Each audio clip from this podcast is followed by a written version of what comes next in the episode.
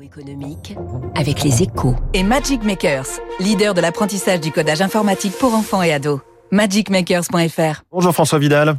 Bonjour François. Directeur délégué de la rédaction des Échos. Alors à l'issue du premier tour des législatives, Emmanuel Macron n'est pas assuré d'obtenir une majorité absolue dans la nouvelle Assemblée nationale. Quelles leçons peut-on en tirer en termes d'aspiration des Français euh, sur le plan économique?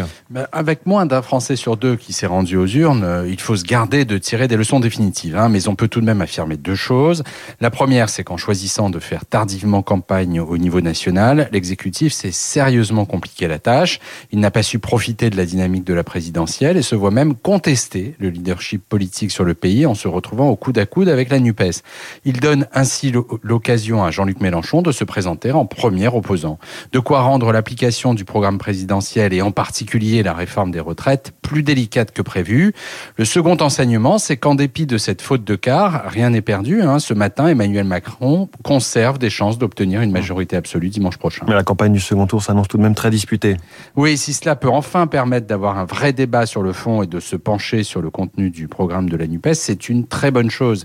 Car il est temps que les électeurs prennent conscience du caractère irréaliste et ruineux d'un projet économique qui aboutirait à gonfler les dépenses publiques de 250 milliards d'euros par an, une augmentation proprement suicidaire hein, pour un pays aussi endetté que la France, dans le contexte actuel de forte inflation et de hausse des taux. Mais pour créer un véritable élan en sa faveur, l'exécutif ne peut pas se contenter d'agiter l'épouvantail de la NUPES ou d'aligner les mesures en faveur, en faveur du pouvoir d'achat.